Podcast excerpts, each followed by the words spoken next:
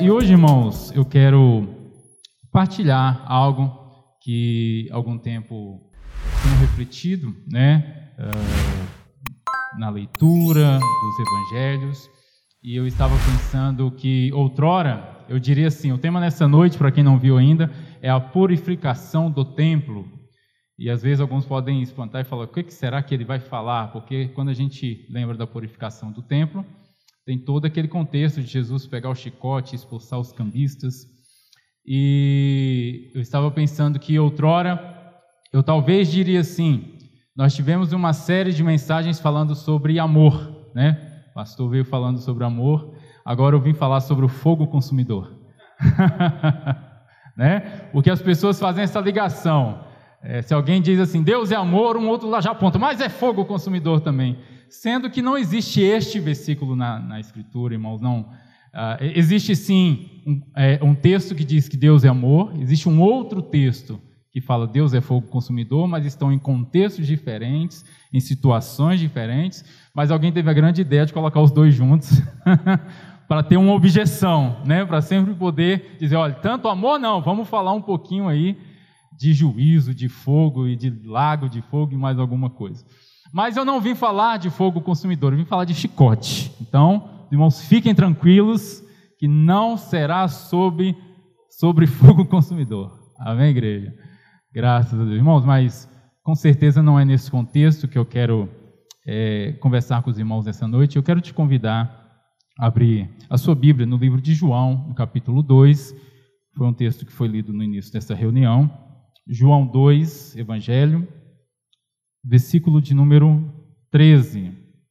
Ah, irmãos, nós vamos ficar, nós temos alguns textos para ler, então deixa a sua Bíblia aberta, se você quiser acompanhar aqui pelo telão também acompanha, mas não se perca, é muito importante que a gente vá, volte e compreenda tudo do início ao fim. João 2, versículo 13, que diz assim: E estando próxima a Páscoa dos judeus, subiu Jesus para Jerusalém e encontrou no templo os que vendiam bois, ovelhas e pombas, e também os cambistas assentados. E tendo feito um azurrague de cordas, expulsou todos do templo, bem como as ovelhas e os bois, e derramou pelo chão o dinheiro dos cambistas, virou as mesas, e disse aos que vendiam as pombas: Tirai daqui estas coisas, não façais da casa de meu pai casa de negócio. Amém? Graças a Deus. Irmãos, ah, essa história, como eu disse, muitos conhecem, é uma situação que ela é narrada em todos os evangelhos, na qual Jesus, em algum momento ali na Páscoa, ele se dirige ao templo, onde tinham ali algumas pessoas que vendiam animais, uh, com o objetivo de que aqueles que comprassem esses animais oferecessem sacrifício. Então, eram pessoas que meio que facilitavam o, as, os outros a oferecerem sacrifício. Alguém teve uma grande ideia, já que as pessoas têm que levar animais, ao invés dela sair andando lá da casa dela, não sei de onde, ela vem andando normal, sem carregar muito peso. E quando chegar aqui, ela compra. Ela compra o boi, ela compra a pomba, né? Foi algum empreendedor de sucesso que pensou nisso e falou: não, vou ganhar dinheiro aqui nesse negócio. E aí foi montando ali uma feirinha, né? Tinha uma espécie de feira ali. Tinha gente que trocava dinheiro, que eram os cambistas, né? Então tinha pessoas que vinham de outros lugares. E, e ali os cambistas faziam aquela troca, né? Ah, quanto que, que, que você trouxe aí? Que moeda é essa que você tem? É moeda romana? É moeda grega? Eu faço a troca aqui para você uh, você compra de mim um animal. Então tinha uma feira ali acontecendo e nos conta a Escritura que Cristo, ao chegar naquele momento, naquele lugar, ele os expulsa, ele faz ali um azorrague, ele faz ali um, uma espécie de chicote e ele sai expulsando todo mundo e ele sai derrubando as mesas, derrubando as gaiolas, botando os animais para fora. E a esse contexto, se você é, ler aí na sua Bíblia, talvez esteja escrito lá uh, Jesus purifica o templo, ou a purificação do templo. Irmãos, nós podemos pegar esse texto aqui e ler ele de várias camadas. Eu quero falar aqui pelo menos rapidamente três para os irmãos. Uma delas é a parte mais rasa, que talvez você sempre pensou assim, uh, ou talvez você até já se libertou deste pensamento, mas é aquele pensamento de que Jesus ele está é, é, condenando a mercadoria da fé, aqueles que, que fazem da fé uma fonte de lucro. Isso é verdade. Com certeza, Jesus ele condena quem faz da fé fonte de lucro.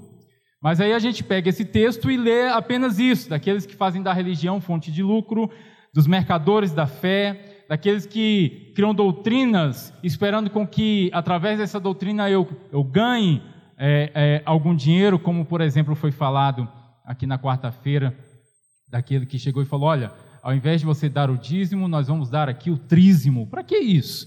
É o objetivo de conseguir maior lucro, maior conquista de dinheiro, ou seja, eu vou usar a fé, eu vou criar uma regra, eu vou criar uma doutrina, eu vou trazer uma verdade para que essa pessoa ela me dê mais dinheiro, né?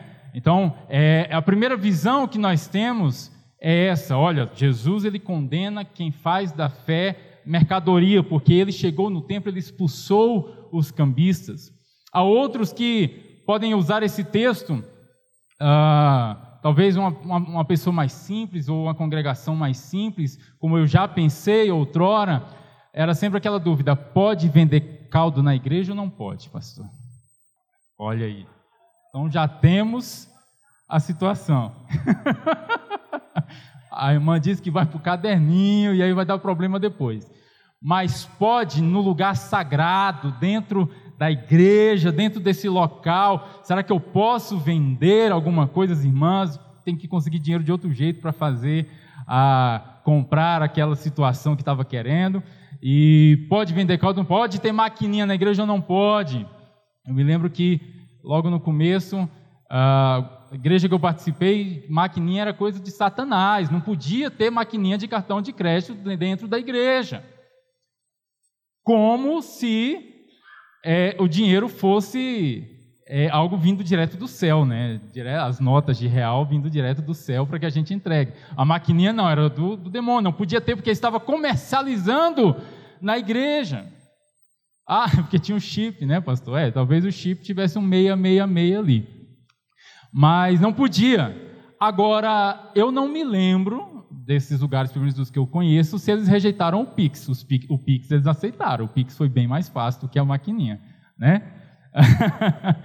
Mas uh, alguns ficaram presos nesse texto ao pensar nessas coisas. Pode vender ou não pode dentro da igreja para arrecadar alguma coisa, pode ter maquininha ou, ou questão de comercialização da fé. Essa é a parte, irmãos, é, mais rasa desse texto.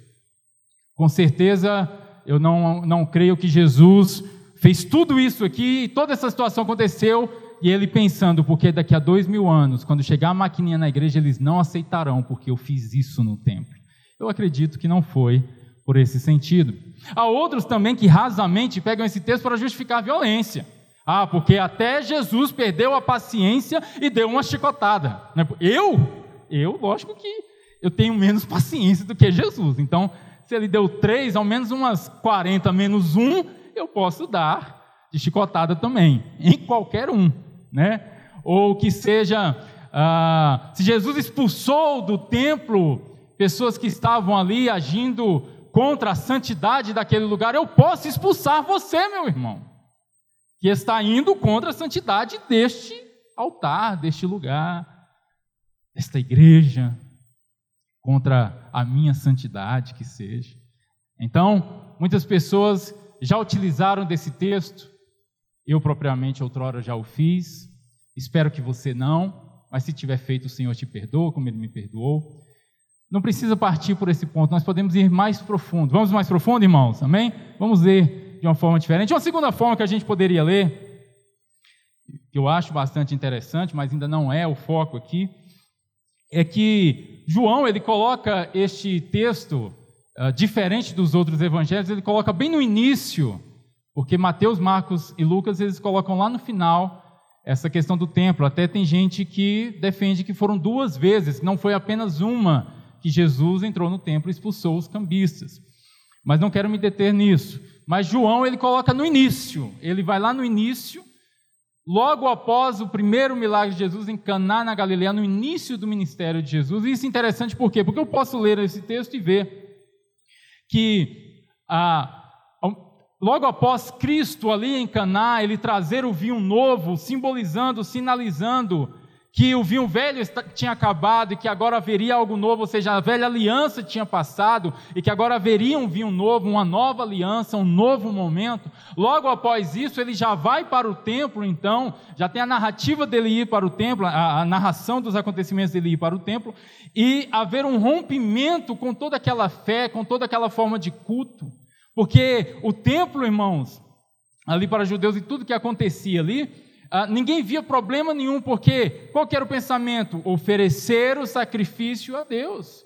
Se a pessoa vai comprar aqui, se ela vai comprar em outro lugar, se alguém vai ganhar dinheiro com isso ou não, ou se alguém está passando a perna no outro não, ninguém levava nada disso em consideração. O importante eram as coisas. O importante era fazer sacrifício. O importante é fazer funcionar o, tabern... o, o templo. O importante era fazer funcionar o culto. O importante é que o sumo sacerdote e os sacerdotes tivessem o que fazer ali um sacrifício, que as pessoas viessem, que as pessoas se congregassem, que elas viajassem uma vez por ano para chegar na Páscoa e gastar o seu dinheiro ali, e, e, e fazer os seus sacrifícios, e fazer as suas simpatias, que seja. Ninguém se preocupava nada mais profundo do que isso. E nós vemos Jesus então fazendo um rompimento. Não é isso que Deus quer, não é isso que o Pai está se importando, isso não é a forma de adoração que o Pai está querendo. E nós vemos então este, nós podemos fazer esta leitura desse texto de Jesus ali, meio que com certa violência, rompendo com isso, dizendo: olha, não é isso mais, isso aqui é, é pastor, tirai daqui todas essas coisas. Dá para se fazer essa leitura também. Só que o que mais nos interessa, irmãos, é o que isso tem a ver comigo. Ao ler esse texto, ao ler esse registro tão importante, que está em todos os evangelhos, o que isso muda dentro de mim. E essa foi a, a minha primeira indagação ao ler esse texto. Falei, Senhor, o que isso vai mudar dentro de mim? Eu saber, basta apenas eu saber que isso aconteceu, ou algo precisa acontecer dentro de mim? Ou existe uma mensagem, um evangelho orgânico que possa operar dentro do meu ser, que fala a respeito do homem interior, que fala a respeito da batalha que acontece dentro de mim, da mudança que eu, que eu preciso experimentar ao receber esta palavra. E é sobre isso que eu quero meditar com os irmãos nessa noite. Amém, queridos? Os irmãos estão comigo? Então vamos meditar. Que palavra, o que que isso pode mudar dentro de mim? No verso 3 nos diz então, é, 13, perdão, que estando Jesus na Páscoa dos judeus, olha só o, rompimento que eu falei para os irmãos, João ele escreve a Páscoa dos judeus, né? Ele, ele faz uma separação, fala, a Páscoa é, é deles lá, eu não, não celebro essa Páscoa que eles celebram, eu não celebro mais isso, a Páscoa é lá dos judeus, e diz que encontrou, né, Jesus encontrou no templo, é interessante que nós vemos aqui essa palavra encontrou, Jesus ele foi de encontro, tenho certeza, irmãos, que não foi a primeira vez que Cristo viu aquilo. O início do ministério de Jesus foi aos 30 anos de idade. Lá com 12 anos, nós temos um registro bíblico dele lá no, no templo. E com certeza, mesmo que Jesus ele morasse, não morasse em Jerusalém, ele morasse numa periferia que seja, ali em Nazaré, ah, com certeza ele deve ter ido a Jerusalém várias vezes, porque todos eram ensinados a pelo menos uma vez ir a Jerusalém, ou pelo menos nas festas irem a Jerusalém. Então, com certeza, Cristo deve ter visto isso outras vezes. Mas neste momento, ele foi de encontro, ele quis deixar uma, uma mensagem, ele quis provocar uma situação ali. E no verso 17, nos diz que. E lembraram-se os seus discípulos do que está escrito: O zelo da tua casa me consumirá. Ou seja, Cristo ele entra lá, Jesus ele chega ao templo, ele expulsa, ele quebra as coisas, e os discípulos entendem: ah, tem um texto que diz: o zelo da tua casa me consumirá. Isso é zelo, isso é zelo pela casa. Agora eu te pergunto: Cristo, em toda a sua eternidade, Cristo em toda a sua divindade, em todo o seu amor, em toda a sua misericórdia, em toda a sua graça, que casa que é essa que ele tinha zelo? Será que ele estava tendo zelo, cuidado de pedra e cal? Será que o zelo dele, o cuidado, ela era pelo ouro do templo? Pelas cortinas, pelo linho? Pela arca da aliança? Pelo sumo sacerdote? A autoridade do sumo sacerdote? Pela cortina, o véu que não podia ser aberto? Será que o zelo que Cristo tinha era por aquele prédio? ou pela santidade que aquele prédio emanava para as pessoas, que as pessoas diziam: olha, tal prédio é santo, tal lugar é santo, ou que seja glorioso, grandioso, porque ao, ler a Escritura e toda essa história, as pessoas sempre se pegavam: olha como é majestoso, olha como é grande, olha como é imponente. Era, era, era por isso que Cristo tinha zelo. Ou seja, vocês estão pegando este prédio maravilhoso, estão fazendo uma feira em volta dele. Vocês estão pegando esse prédio cheio de ouro e cheio de coisas lindas estão enfeiando ele com essa baderna. Vocês estão pegando algo que é santo e estão fazendo aqui é, algo que é apenas humano, algo que é apenas relacionado à necessidade financeira de vocês. Vocês deviam se preocupar mais com a santidade deste lugar. Será que é com esta casa que Cristo estava preocupado? Um lugar, irmãos, que separava, porque o templo separava. Tinha lugares separados, as mulheres ficam ali. Aqui elas não entram. Mulher, lugar de mulher é lá, bem ali, na beiradinha, na esquina, quase saindo lá. Vocês ficam. Estrangeiro, depois das mulheres. Vocês não podem nem chegar mais perto que elas, não. Vocês vão ficar depois delas. E tinha um espaço para os homens, mas aqui no santo vocês não entram, vocês ficam aí. E quem está no santo não entra no santo do santo. Então era um lugar, irmãos, que separava. Era um lugar que as pessoas não tinham acesso, não tinham liberdade. Era um lugar que manipulava. Era um lugar onde pessoas que tinham autoridade sobre as outras usavam de mentiras e de enganos para conduzir as pessoas como elas quisessem. Tanto é que muitos mestres fariseus usaram justamente as palavras que Cristo disse sobre destruir este templo. Porque nesse mesmo contexto Jesus fala: destruir este templo e em três dias eu erguerei novamente. E eles usaram justamente esse texto e outras palavras de Jesus para condená-lo e manipular a população para que todos naquele dia dissessem: solta Barrabás, crucifica Jesus. Houve toda uma manipulação. Isso acontecia onde, irmãos? No templo no poder que o templo e os mestres ali no templo exerciam. O templo era um lugar, irmãos, de cheio de acordos políticos. É tanto que esse templo que da época de Jesus nem era o primeiro da época de Salomão, ele foi templo construído por Herodes.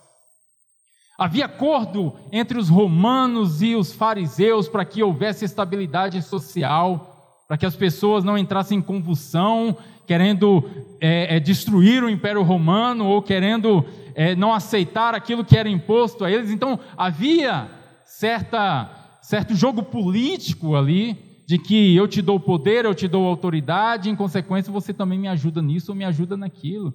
Aquele templo ele manifestava a glória de Herodes. Todo mundo passava e dizia: Olha só o que ele fez. Você acha que um homem que não cria no Deus de Israel, que interesse que ele tinha em construir um templo para Israel, se não perpetuar o nome dele de gerações e gerações e dizer: quem fez? Fui eu quem fez. Então, será que o zelo de Cristo era por este lugar? Será que a preocupação de Jesus era por este lugar? Te dou certeza que não, porque Cristo, irmãos, ele disse que aquilo que eu trago a vós é porque eu aprendi do meu Pai. Cristo só trazia a verdade. Cristo ele, ele, ele não trazia aquilo que as pessoas achavam que era, ele trazia aquilo que era real, a realidade das coisas, a verdade das coisas. E para Deus, aquele lugar não era a sua casa. Para o Pai, e o Pai já tinha deixado claro, eles que não ouviram, o Pai já tinha deixado claro: este lugar não é a minha casa, não é essa casa que eu estou procurando. E Cristo sabia disso, essa verdade era muito clara. Então, ao olhar por aquele templo, ele não via ali a casa de Deus, porque é, ele tinha aprendido com o Pai: Isso não é minha casa. Vamos ver Isaías, capítulo 66, que nos, nos confirma esse, esse entendimento. Que nós vemos aqui o próprio Eterno falando a respeito de um lugar de adoração. Isaías 66, 1. E assim diz o Senhor, ou seja, o próprio Eterno está dizendo: O céu é o meu trono. Amém, igreja? O céu é o meu trono. E a terra o estrado dos meus pés. E aí ele pergunta: Que casa me edificareis vós? Ele pergunta: Que casa? Irmãos, aqui o templo já tinha sido construído há muito tempo. E ele pergunta: Que casa que vocês vão fazer para mim? Ou seja, ele já estava dizendo: Essa casa que vocês construíram não é a minha casa. Eu quero saber que casa que vocês vão construir para mim. E qual é o lugar do meu repouso? Que lugar que vocês vão fazer para dizer: Deus está aqui repousando. Deus fica neste lugar. Pode sair do seu lar e ir neste local que Deus vai estar lá esperando, porque lá é a casa dele, lá onde ele repousa. E aí no verso 2 diz: porque a minha mão fez todas as coisas. Olha que Deus, ele fala: olha, é a minha mão quem faz as coisas, não são vocês. E todas vieram a existir, diz o Senhor, mas o homem para quem olharei é este. Irmãos, eu quero apenas parar aqui rapidamente. O homem para quem olharei é este. Vamos pensar um pouco. O Eterno está falando sobre casa, sobre um lugar, sobre um templo. E ele diz: vocês não têm lugar nenhum para construir para mim. E de repente, nesse mesmo contexto, ele diz: Mas, ele coloca um porém, o homem que eu olharei. Ele deixa de falar de casa e ele fala sobre olhar para o homem. E eu não tenho como, irmãos, não fazer ligação à oração que Salomão disse ao consagrar aquele templo. Aquela oração em 2 Crônicas, no capítulo 6, na qual ele diz: Senhor, que os teus olhos estejam atentos o tempo inteiro para este lugar, que os teus olhos estejam olhando continuamente para esta casa. E nós vemos o Eterno dizendo: Eu vou olhar para o homem. O meu olhar está no homem, no homem aflito e abatido de espírito e que treme da minha palavra. O meu olhar não está no templo, o meu olhar está no homem. E eu preciso que vocês entendam que eu estou olhando para o homem e não para este lugar. E aí então é feita uma denúncia, irmãos, com palavras muito duras, mas diretamente do Eterno. E ele faz algumas comparações que eu, eu não consigo compreender, apenas mesmo a cegueira espiritual, para não, não deixar que na época de Jesus, né, mais de 500 anos depois, eles ainda não tivessem compreendido. Olha o que o Eterno fala no verso 3: O que imola um boi é como que comete o que, igreja? Homicídio. Olha a denúncia. Eles estavam no templo, ali na época de Jesus, vendendo bois para que as pessoas fizessem sacrifício. Só que muitos, muitos anos antes, o Eterno já tinha dito: aquele que pega e imola um boi e sacrifica esse boi é como alguém que comete homicídio. É como alguém que peca. Isso não está fazendo você ser perdoado dos seus pecados. Isso não está te purificando ou te limpando de nada. Pelo contrário, o que sacrifica um cordeiro é como o que quebra o pescoço a um cão.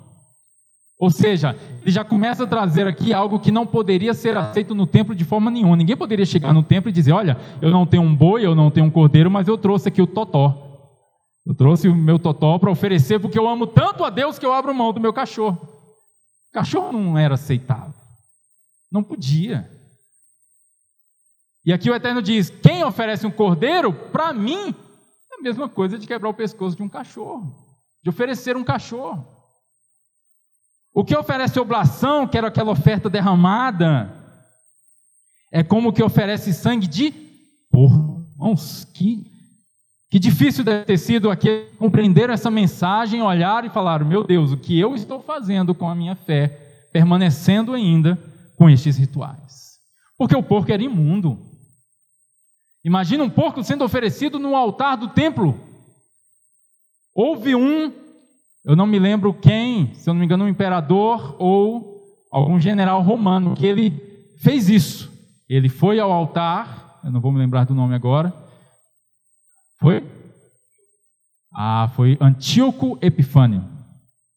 E E ele ofereceu um porco no altar do templo para profanar, ou seja, vocês acham que isso aqui é santo? Não é mais santo.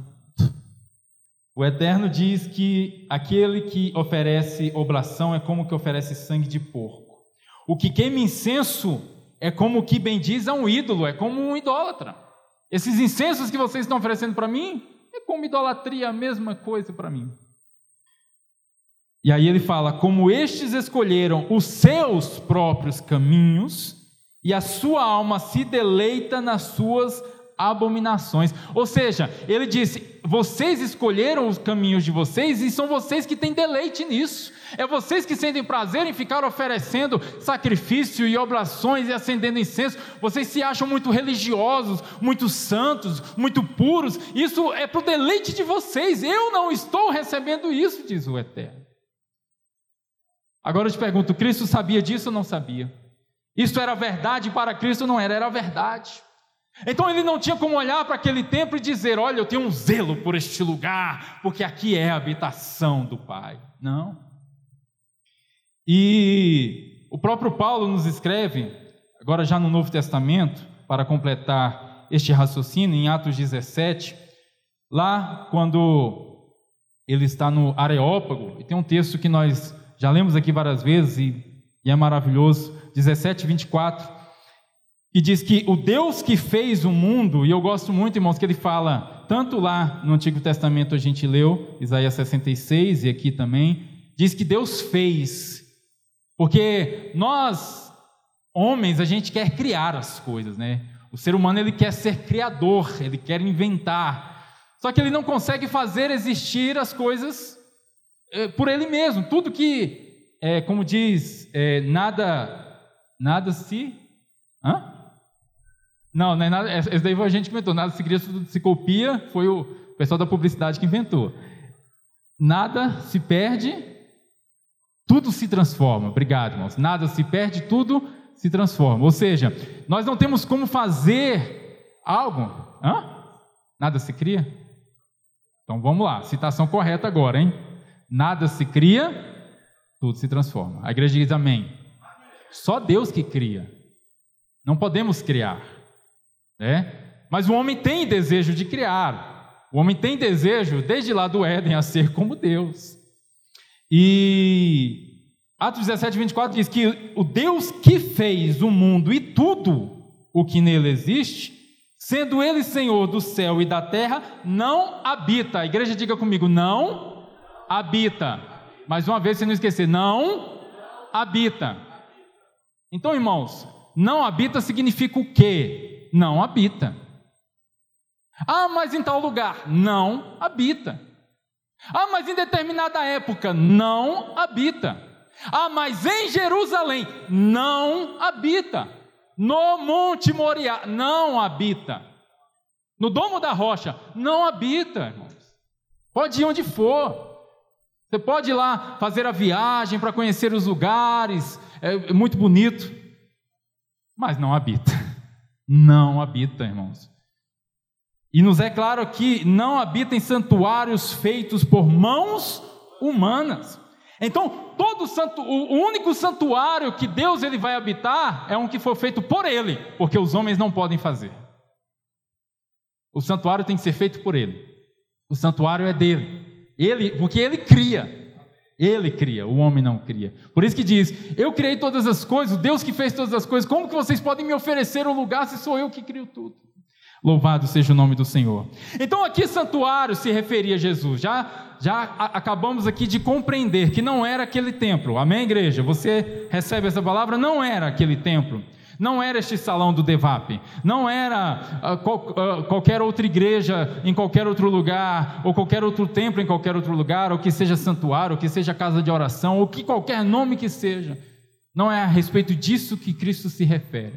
No verso 21, lá de João 2, vamos ler, coloca aí João 2, 21. Vamos voltar lá para João para que a gente continue meditando. Nos diz o quê? Que ele, porém, se referia ao santuário do seu corpo. Porque ele começa falando sobre santuário, sobre templo, e aí ele diz: Olha, destruí este templo e o edificarei em três dias. e questionam: como assim? Demorou 46 anos para ser construído e você vai destruir e levantar em três dias? Ele, porém, se referia ao santuário do seu corpo. Então, irmãos, desde o começo nós podemos compreender que o santuário a qual Cristo se refere é o santuário criado por Deus, que é o homem.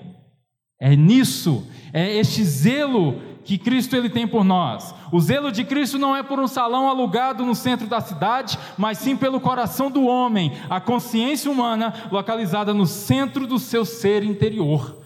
Este é o zelo, o zelo um, pelo seu coração, o zelo por você, pela sua transformação, para que você seja habitação de Deus, conforme Paulo nos diz que nós estamos sendo edificados, lá em Efésios 2:22, estamos sendo edificados nós que fomos colocados ali, é, Cristo como a, a, pedra de esquina, e nós somos edificados ali é, é, pelos ensinamentos dos apóstolos e profetas que estão alicerçados em Cristo, e nós somos edificados para a casa de Deus, para a morada de Deus, para o santuário de Deus. Você está sendo edificado, construído para isso, o teu ser interior. Amém? Então é este o zelo que consome Cristo, no sentido de que é esse o desejo dele, de que você seja plenamente morada do eterno.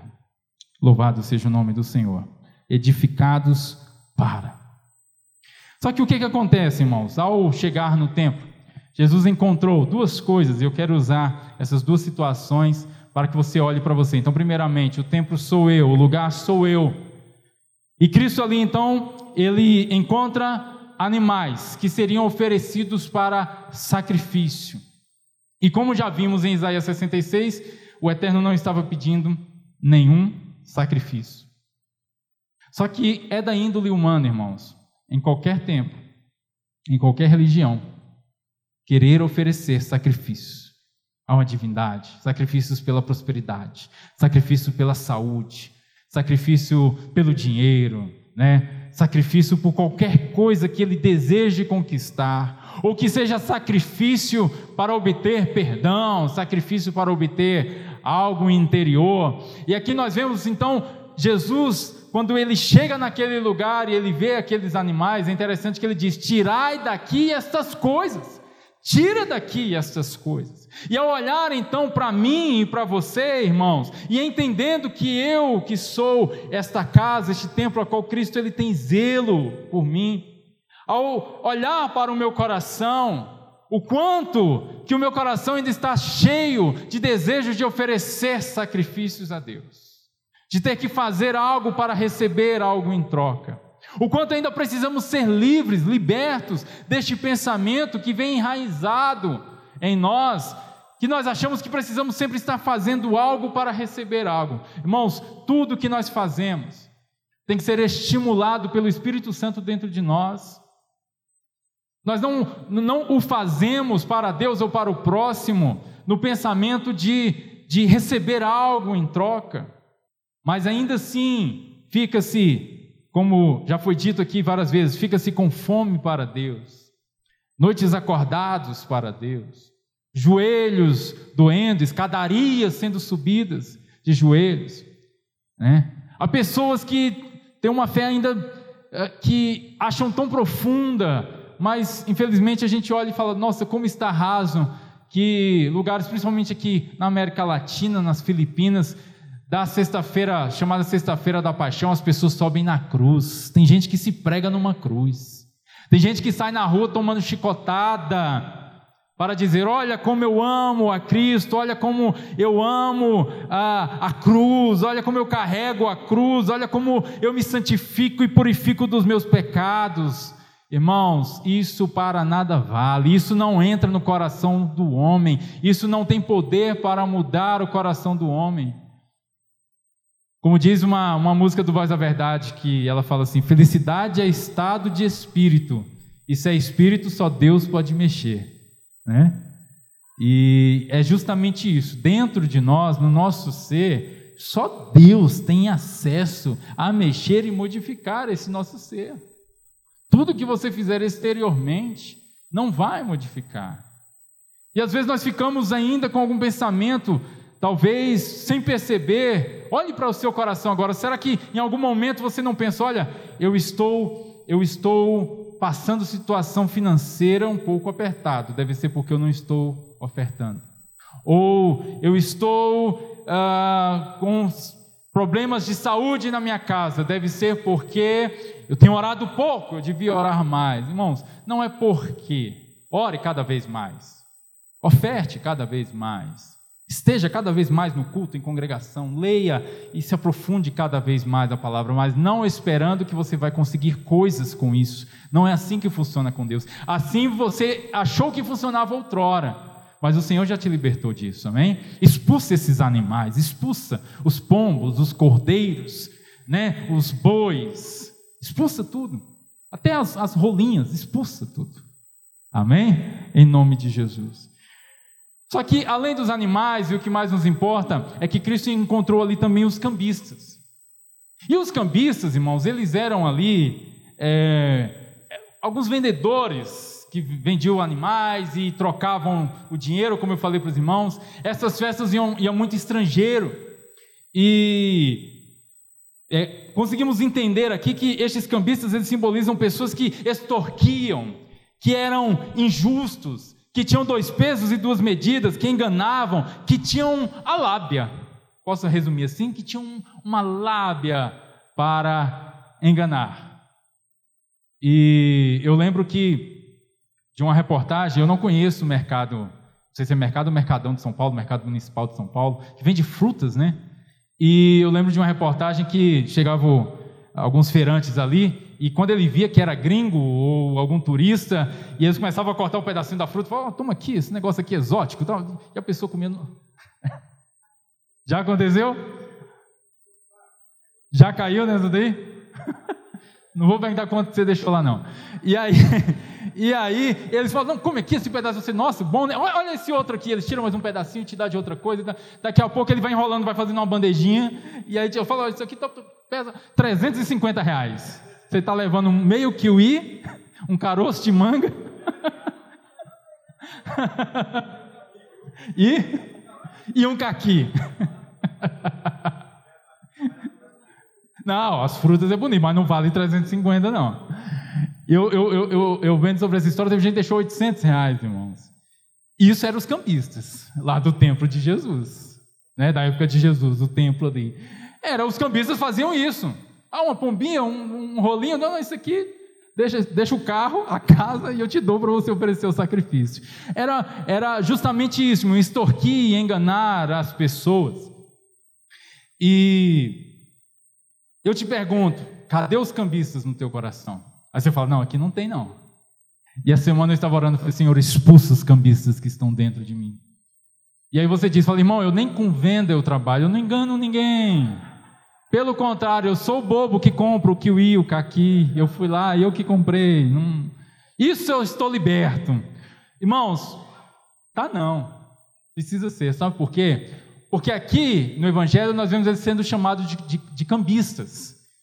Aqui no Devap nós estamos chamando do, dos feirantes do mercado municipal de São Paulo. Mas Paulo, ele chama de sofismas. E o que é um sofisma? Esse texto vai estar lá em 2 Coríntios 10. Vamos ler lá 2 Coríntios 10. 2 Coríntios capítulo 10. Paulo ele, ele, ele traz uma palavra que é muito interessante a gente compreender e saber como ela opera dentro de nós, em nossa vida. 2 Coríntios 10, versículo 4 diz: Porque as armas da nossa milícia não são carnais, e sim poderosas em Deus para destruir fortalezas, anulando nós sofismas. E o que é um sofisma, irmão? Sofismo ou sofisma significa um pensamento ou retórica, né, um, um discurso que seja, que procura induzir ao erro apresentada como aparente lógica e sentido, mas com fundamentos contraditórios e com a intenção de enganar.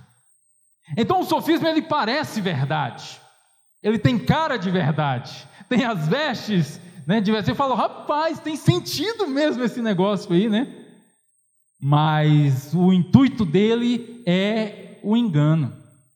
E Paulo ele diz, irmãos, que nós Somos, temos armas que não são carnais, ou seja, o Senhor ele, ele te dá isso através do Espírito. Essas armas são poderosas em Deus e elas destroem fortalezas. Que fortalezas são essas, irmãos? Que impedem a palavra de chegar ao nosso coração, que impedem a gente de ser liberto, que nos impedem de viver uma vida plena em Deus. Essas fortalezas que, que às vezes a gente acha que nos protegem, que a gente criou achando que iriam nos proteger, mas na verdade elas estão nos impedindo de viver. E as armas espirituais em, em Deus, elas destroem essas fortalezas. E após essas fortalezas serem quebradas, ainda precisa ser destruídos os sofismas, que são as objeções que você coloca a respeito da palavra. A palavra é colocada no teu coração diante de ti, ela não está longe para que você diga eu não posso alcançar, ela não está do outro lado do mar para que você diga, olha, quem vai lá buscar para mim? Ela está diante de ti, na tua boca e no teu coração. E aí a gente resiste, a gente cria situações, Quantas vezes a mensagem foi pregada, você ouviu ela, a palavra foi ministrada em verdade, e você, ah, mas o pastor não falou aquele versículo, eu acho que ele deve estar fugindo de alguma coisa, eu acho que ele não está querendo explicar bem. Ou talvez você recebeu a palavra e você fala, ah, mas eu não penso assim, eu vou ficar com o que eu penso, porque né, é melhor. Eu fico com o que eu penso, você fica com o que você pensa, mas a gente está bem, a gente continua aqui. Irmãos, a palavra de Deus ela vem forte e poderosa e ela vai quebrando, ela vai martelando, ela vai batendo até que esse sofisma seja destruído, até que seja expulso do nosso coração estes sofismas, esses enganos travestidos de verdade. Quantas coisas, irmãos, graças a Deus o Senhor já nos libertou. Quantas que a gente já acreditou, né? Quantos gato preto que você não passava na frente, hoje você nem liga mais, você pega o bichinho no colo, né? Quantas escadas que você não passava embaixo? Se bem que não é bom passar embaixo da escada, não, porque vai que, que escorrega, cai, realmente, nesse sentido, não é bom, não. Mas quantas coisas. Ah, ah, eu lembro, eu lembro meu filho, ele, ele vendo um videozinho no YouTube, e ele não, não, não sabe o significado, mas ele viu fazendo e falou: Ah, então eu vou fazer também. Ele pegou um dia minha esposa. Todo mundo sabe que tem aquele negócio de de deixar a chinela virada para cima, né? E eu, quando era pequeno, minha mãe dizia assim: faz mal. Eu não sabia o que, que era. Ela falava: não pode deixar porque faz mal, não pode. É, aí depois que eu vim saber, tem aquele negócio de mãe morre, né? Eu não sabia. Quando eu era pequeno, minha mãe só dizia: não deixa porque faz mal, vira essa chinela. E meu filho, vendo um vídeo, e o menino fazia isso, né? Virava a chinela quando a mãe brigava com ele. E aí um dia minha esposa falou: Moisés, tá, tá, tá, tá, tá. Aí ele: ah, é? Pegou a chinela e virou. e saiu. Quantas chinelas você já virou, irmão, achando que agora eu vou resolver o meu problema? Ou que o Senhor nos libertou, graças a Deus. Mas ainda existem sofismos, irmãos, que ficam impregnados. E junto com o sofismo, olha lá, versículo 5: e toda altivez, lá de 2 Coríntios 10, e toda altivez que se levanta contra o que? O conhecimento de Deus. É aquela arrogância que vem o conhecimento de Deus, vem a clareza, vem a luz, vem o entendimento, mas existe uma altivez que resiste, que ainda tenta argumentar contra a palavra viva, contra o conhecimento de Deus. Só que Paulo ele diz: olha, a gente, o Espírito de Deus ele quebra as fortalezas, ele destrói os sofismas, anula eles, ele destrói a altivez e leva cativo todo o pensamento à obediência de Cristo. Louvado seja Deus. Que todo pensamento teu que agora tudo que você está ouvindo e você fala, ah, eu não sei bem, leva teu pensamento cativo, preso para ele. Fala assim, ó, eu vou levar em obediência a ti, e o Senhor vai me ensinar, porque eu tenho amor pela verdade, porque eu desejo a verdade, porque eu quero enxergar, eu quero ver. O Senhor me perguntou, o que queres que eu te faça? E eu respondi, eu quero ver, Senhor. Eu falei isso um dia, então eu quero ver. Louvado seja o nome do Senhor. Então que que que ao olhar, irmãos, aquilo que Jesus foi fazendo ali no templo, expulsando aqueles cambistas, possamos entender que o zelo dele é para expulsar estes sofismas do nosso coração e toda essa altivez que habita dentro de nós, dentro do homem natural. E aí o que Cristo fez, irmãos? Aí que vem aquela cena na qual ele faz o chicote e aí ele põe todo mundo para correr. E aí você me pergunta: é no chicote mesmo? E eu vou te falar, é no chicote mesmo. Só que não é o chicote no teu lombo. Jesus não vai ficar fazendo você bater o carro para ver se você aprende alguma coisa. Jesus não vai ficar colocando, pesando mão, né? Não é assim que se diz, pesar a mão, botar doença, né? É, que mais? É, é, fazer você perder o emprego, para ver se você aprende a não ter sofisma. Não, irmãos. Mas é aqui dentro do nosso coração. O chicote tem o sentido do expulsar. Quando Cristo entra, quando ele toma espaço, na verdade ele já está, mas quando a, gente vai, vai dando mais lugar, encontrando mais espaço neste reino de Deus, irmãos, não dá para continuar ainda da mesma forma que estava. É necessário ser expulso é necessário ser tirado. João ele diz: porque para isto se manifestou o Filho de Deus para desfazer as obras do diabo, as obras de divisão, as obras de separação, as obras de engano, de manipulação. Para isso ele se manifestou. Então, quando Cristo se manifesta dentro de nós, ele tira todo o sacrifício tolo, ele tira a extorsão, ele tira a injustiça, ele tira o engano que você tem contra o seu próximo e o engano contra você mesmo o engano contra você mesmo. Tem que tirar, tem que ser expulso. Né? Isso não é a gente que faz, é, é a obra do Espírito dentro de nós. Amém?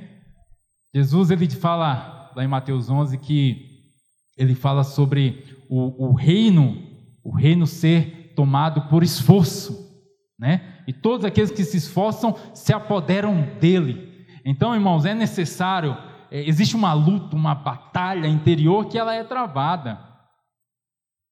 Mas graças a Deus, maior é o que está em nós. Maior é o que está em nós. Cristo é vencedor, irmãos. Olha, é, isso, isso é muito importante. Você jamais pode achar que vai perder essa batalha, porque se você está em Cristo, Cristo ele é vencedor, ele não perde. Já está escrito, ele é o vitorioso. Então, irmãos, é, a vitória é nossa em nome de Jesus. Amém? A vitória contra os sofismas, contra a altivez, contra tudo que se levanta, contra o anticristo que se levanta, né? Contra o Cristo dentro de nós. Continuando, irmãos. Agora, como que se fará isso? Eu já falei que isso precisa acontecer dentro de nós, mas como que isso acontece? Como que essa expulsão acontece? Mateus 12, vamos ler lá Mateus capítulo 12. Mateus capítulo 12, versículo de número 28. Repete comigo, assim, antes da gente ler. Entra reino. Pode repetir, fala. Entra reino, sai demônio.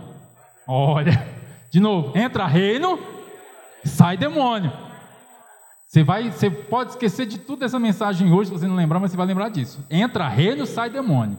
É isso que acontece dentro de nós. À medida que o reino se expande, os demônios saem. Olha o que está escrito aqui. Mateus 12, 28. Se, porém, eu expulso demônios pelo Espírito de Deus, certamente é chegado o reino de Deus sobre vós. Ou seja, se eu estou expulsando os demônios, é porque o reino chegou. Vamos ver ao contrário, então? Se o reino chegou, os demônios estão sendo expulsos. Pronto.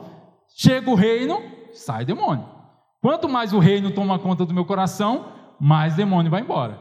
Aí você fala, irmão, uma misericórdia, precisa dizer que eu estou endemoniado? Não estou dizendo isso, irmão, você está endemoniado. Tira, tira esse pensamento. Você, viu o estudo na quarta-feira? Se você não teve aqui, nem assistiu online, você vai assistir, vai assistir o estudo para você compreender tudo que está sendo dito lá no capítulo 4, não é isso? Capítulo 4, a respeito de Satanás. Vai Lê lá sobre, no livro Nascidamente, o estudo que está sendo ensinado. Não estou falando que você está endemoniado. Aqui nós podemos, tira esse pensamento de achar que tem uma possessão, que tem alguma coisa aí. Estou falando o seguinte: ah, Sócrates, por exemplo, ele é, é um pensamento que possivelmente é, é, é, é, próximo da época ali. Sócrates ele chamava daimonium, uma voz interior que tinha dentro dele, que ele fala, olha, desde criança as pessoas têm essa voz que falam com ele a respeito das coisas ou, ou, ou, ou, ou dirigem de determinada forma, e ele chamava de daimônio. Então, irmãos, é, é, entra o reino, essa voz altiva, essa voz de sofisma, essa voz que diz: resiste, para que ouvir essas coisas? Você sabe, você, você não precisa entender isso, porque isso talvez não seja verdade, talvez estejam te enganando, ou talvez não seja bem assim. Essa voz, irmãos, ela vai sendo anulada à medida que o reino chega, e você vai dando ouvido à voz do Espírito de Deus. Então, é esses demônios que vão sendo expulsos. O Senhor vai expulsando essas vozes contrárias ao reino, essas vozes sim anticrísticas que se levantam contra tudo aquilo que é Cristo. Ele vai expulsando, ele vai tirando à medida que o reino se expande. Amém? E no verso 30 diz: Quem não é por mim é contra mim, e quem comigo não ajunta, espalha. Então, Cristo dentro do nosso coração, ao ver todos os cambistas lá, ao ver todos os pombos, rolinhas e bois que estão lá dentro do nosso coração, ele diz: Quem não é comigo é contra mim. E quem comigo não ajuntar, espalha. Então, cai fora. Cai fora. Chicotada. Show. Você achou que ele estava falando das pessoas, né? Você achou, tem gente que fica assim, não, porque aqui na igreja, quem com a gente não ajunta, espalha, a gente não quer perto, não. Você já cansou de falar isso, né? Mas não, irmãos, dentro do nosso coração, Cristo ali habitando, o que que não está com Ele, o que não, não vai nos fazer crescer, irmãos, não tem espaço no projeto, no propósito de Cristo de redenção para o homem. Não tem, louvado seja o nome do Senhor. Não há conciliação entre o velho homem, os velhos pensamentos e o Cristo em mim. É a batalha no homem interior. Isso é muito interessante, irmãos, e muito importante. Não dá para ver conciliação. Ah, é lógico que nós não estamos completos. Eu não estou, você não está. Basta olhar para mim que você vai ver. Falar, não, esse irmão não está completo. Dá para ver na cara dele que ele não está completo. Que ele não está perfeito. Mas nós não podemos ignorar, irmãos, que existe uma batalha. E nós precisamos batalhar isso dentro do nosso coração. E tem gente que fica caçando batalhas eu me lembro de ter, lido um livro anos atrás sobre batalha espiritual e eu saía caçando batalha espiritual e Senhor, abre meus olhos, que eu quero ver, que eu quero enxergar. Eu não vi nada, não enxerguei nada, né? Mas existe uma batalha dentro de você travada e isso você precisa sempre observar, porque às vezes as pessoas querem viver uma vida cristã como um lifestyle, né? Como se fosse assim, aquela coisa bonita para postar no Instagram. Lógico, irmãos, ah, viva bem, viva feliz a fé. O Senhor ele nos faz felizes, ele, ele nos faz ter amor à vida, Ele nos faz ter amor ao próximo, viver sim em paz, em comunhão, e tudo isso vai trazer alegria. Mas dentro de você, irmão, existe uma luta interior que ela é travada constantemente e você não pode ignorar ela, porque se você ignora, não há transformação. Você precisa sempre entender que o tesouro está escondido. Eu preciso cavar, encontrar e depois de encontrar, eu preciso conquistar aquele terreno. É uma luta contínua. É uma luta contínua. Não basta dizer, ah, encontrei o tesouro, eu sei onde é que está. E aí? Mudou o que na sua vida? Amém?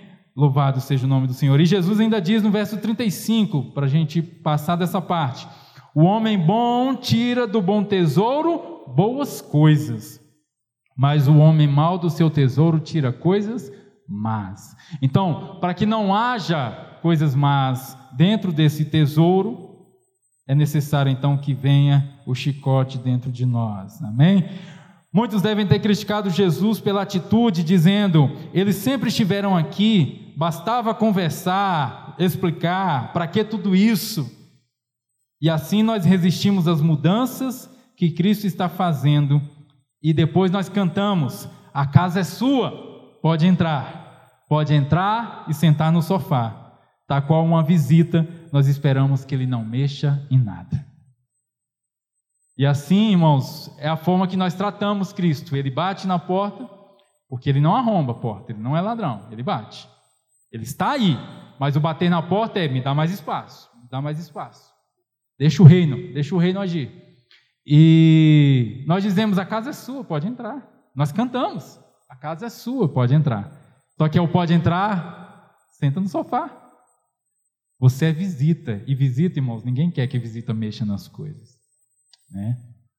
Mas que o Senhor, Ele ponha, irmãos, que Ele ponha abaixo tudo, tudo que tiver que trocar, que tiver que mexer, as encanação que está tudo torta, as paredes que está infiltrada, os móveis que está tudo feio, troca tudo, Senhor, em nome de Jesus, começando por mim. Pode entrar e mexer em tudo, só que para mexer, irmãos, quem já passou por reforma sabe, é muito difícil, é muito ruim. Aceita, amém? Em nome de Jesus. Vamos indo em direção ao final, irmãos. Eu quero apenas trazer mais uma situação. Os irmãos estão compreendendo até aqui? Amém? Ninguém se perdeu aí, não, né? Ah, existe uma outra situação nesse mesmo contexto, mas que usa algumas palavras diferentes, e como eu disse para os irmãos, a quem entenda que foi um segundo dia, uma segunda vez, um outro momento em que Cristo também chegou lá no templo e expulsou os cambistas. Está lá em Mateus 21, vamos ler esse texto, apenas para eu trazer mais uma, um entendimento junto à igreja. Mateus 21, verso 12. Glória a Deus. Mateus 21, 12. Que diz: E tendo Jesus entrado no templo, expulsou todos os que ali vendiam e compravam, e também derrubou as mesas dos cambistas e as cadeiras dos que vendiam pombas, e disse-lhes: Está escrito, isso aqui é Jesus falando: A minha casa será chamada casa de oração, e vós, porém, a transformais em covil de salteadores, em covil de ladrões. Lá no outro dizia: vós transformasse em casa de negócio, né? Casa. Uh, e é interessante que essa, até essa palavra negócio, tem a, a King James ela diz casa de comércio. E não tem como a gente não lembrar lá de Ezequiel 28, na multiplicação do teu comércio, né, falando a respeito do Lúcifer, ou seja, aquela lábia, aquela enganação a qual a gente falou. Aqui vai dizer: Vós transformais a casa de oração num covil de ladrão, num covil de salteadores. Irmãos, assim como falamos a respeito do templo, de santuário, ou que seja casa de Deus, casa de oração também é teu coração. Irmãos, é teu coração, não é outro lugar. Não seria um lugar diferente. Não é um lugar que você diga aqui, você, aqui é o lugar certo para nós orarmos. Aqui é o lugar para nós falarmos com Deus. Eu me lembro que na época em que eu ainda pensava dessa forma, muitos eh, irmãos tinham gostavam de fazer orações ou no monte, como os irmãos sabem, ou embaixo de uma árvore, né? Porque dizem, não, porque aqui eu tenho mais conexão com Deus. Como se Deus fosse limitado por teto, como se Deus fosse limitado por qualquer coisa. A casa de oração é o teu coração. Paulo ele diz que é, o Espírito que nos foi dado, o Espírito de, de filhos que nos foi dado, ele clama Abba, Abba, Pai. Dentro do teu ser fica clamando, Abba. Paulo também vai dizer lá em Romanos que nós temos gemidos no homem interior e que diz que estes gemidos, o Espírito de Deus ora por nós com gemidos inexprimíveis, ou seja, a casa de oração é dentro do teu ser, é dentro do teu coração. Se nós tivermos aqui qualquer reunião de oração que seja, irmãos, não vai ser nada diferente a não ser a comunhão, mas não vai ter nada diferente se você orar no seu quarto, se você orar em qualquer outro lugar, porque Cristo habita dentro de ti e o Senhor, Ele é onipresente e está em todo lugar. Porque tem gente que fala, ah, porque, ah, eu tenho que ir para, para a igreja, para o templo, para orar. Ótimo, vem, vem cantar, vem orar, vem estar, mas não limite a sua fé, achar que a sua oração tem que ser feita dentro de um local, de um espaço ao qual se chama casa de Deus, a qual nós já falamos outrora que não é nenhum lugar a não ser o homem. Então, que dentro do teu coração você entenda, o meu coração é casa de oração. Só que Cristo ele diz, a casa de oração foi transformada num covil, um covil de salteadores. E de onde vem esse texto, esse pensamento? Porque Cristo ele fala, está escrito. É lá de Jeremias 7, eu quero ler com vocês o contexto, porque o Eterno já havia dito sobre isso, como eu falei, Cristo ele vem manifestar uma verdade a qual ele aprendeu do Pai. E lá em Jeremias 7, nos parece que os fariseus, os saduceus e todos eles não tinham compreendido o que estava escrito aqui. E eu quero ler com os irmãos Jeremias 7, verso 11, a qual vai trazer esse contexto da casa de oração. Jeremias 7, 11, que diz: Será esta casa que se chama pelo meu nome um covil de salteadores aos vossos olhos? Foi esse texto aqui. Agora, o que foi dito antes? Por que, que o Eterno estava falando que a respeito de a casa que se chama pelo nome dele ser um covil de salteadores? Vamos começar no verso, no verso 4, que diz: Não confieis em palavras falsas. Já começa dizendo isso. Havia pessoas mentindo, enganando o povo, manipulando. Não confieis em palavras falsas que dizem: templo do Senhor, templo do Senhor, templo do Senhor é este. O Eterno diz: não fica confiando. Aqui é repetir três vezes: templo do Senhor, templo do Senhor, como se fosse uma afirmação. Fala, olha, o templo do Senhor é este lugar. Ele diz: não se enganem com isso. Por que, que as pessoas estavam se enganando? Mas deveras, se deveras emendardes os vossos caminhos e as vossas obras, e se deveras praticardes a justiça cada um com o seu próximo, e se não oprimirdes o estrangeiro e o órfão e a viúva, e nem derramardes o sangue inocente neste lugar, e nem andardes a prós dos deuses para o vosso próprio mal, eu vos farei habitar neste lugar. Este lugar é a terra. Ou seja, o que Deus estava dizendo? Havia um pensamento seguinte: este lugar é templo do Senhor, este lugar é santo. Se eu estou neste lugar, eu sou santificado. Se eu estou neste lugar, eu sou puro. Se eu fui para a igreja, eu sou bom. Se eu fui para o templo, então eu sou uma pessoa transformada. E muitos ainda guardam isso, dizendo: oh, porque se eu, eu, vou para a igreja, porque eu sou batizado, porque eu dou meu, minha oferta, o meu dízimo, porque eu, eu coopero, porque eu, eu ajudo, eu participo dos eventos, eu estou nos retiros, eu estou nos congressos, porque eu limpo a igreja, porque eu faço, eu cuido de crianças, porque eu canto no louvor. Nada disso nos justifica, nada disso nos traz redenção, nada disso transforma nosso coração. E aquele povo ficava, ah, porque o templo do Senhor é esse. E Deus diz: não, eu quero que vocês se preocupem é com as vossas obras, em emendar os vossos caminhos que estão quebrados. Os caminhos de vocês estão quebrados, vocês precisam emendar os vossos caminhos e praticar a justiça com o seu próximo. Não adianta entrar no templo e dizer: estou na casa de Deus, está tudo bem. Você tem que praticar a justiça com seu próximo, você tem que parar de oprimir aquele que é estrangeiro, aquele que tem uma fé diferente da tua, aquele que não entende a divindade como você entende, aquele que não teve acesso ao mesmo conhecimento que você teve, à mesma palavra, à mesma pregação, ao mesmo culto. Você tem que parar de oprimir o órfão, parar de oprimir a viúva, você tem que parar de derramar o sangue inocente e de andar após a idolatria a outros deuses para o mal. Você tem que mudar os seus caminhos. Não adianta dizer estou aqui, este lugar é a casa de Deus e está tudo bem. Larga desse engano. É necessário uma transformação dentro do teu ser. E no verso 8 ele faz uma denúncia, começa uma denúncia mais forte. Eis que vós confiais em palavras falsas. Mais uma vez ele fala, isso é engano. E que nada vos aproveita. Como diz o pastor Alexandre, bobeira. Não é isso? Bobeira, nada aproveita.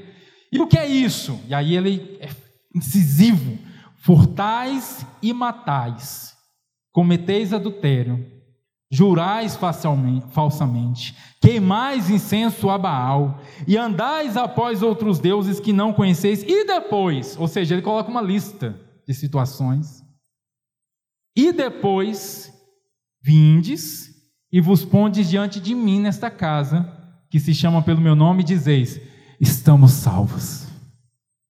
Você já viu isso? Você já viveu assim?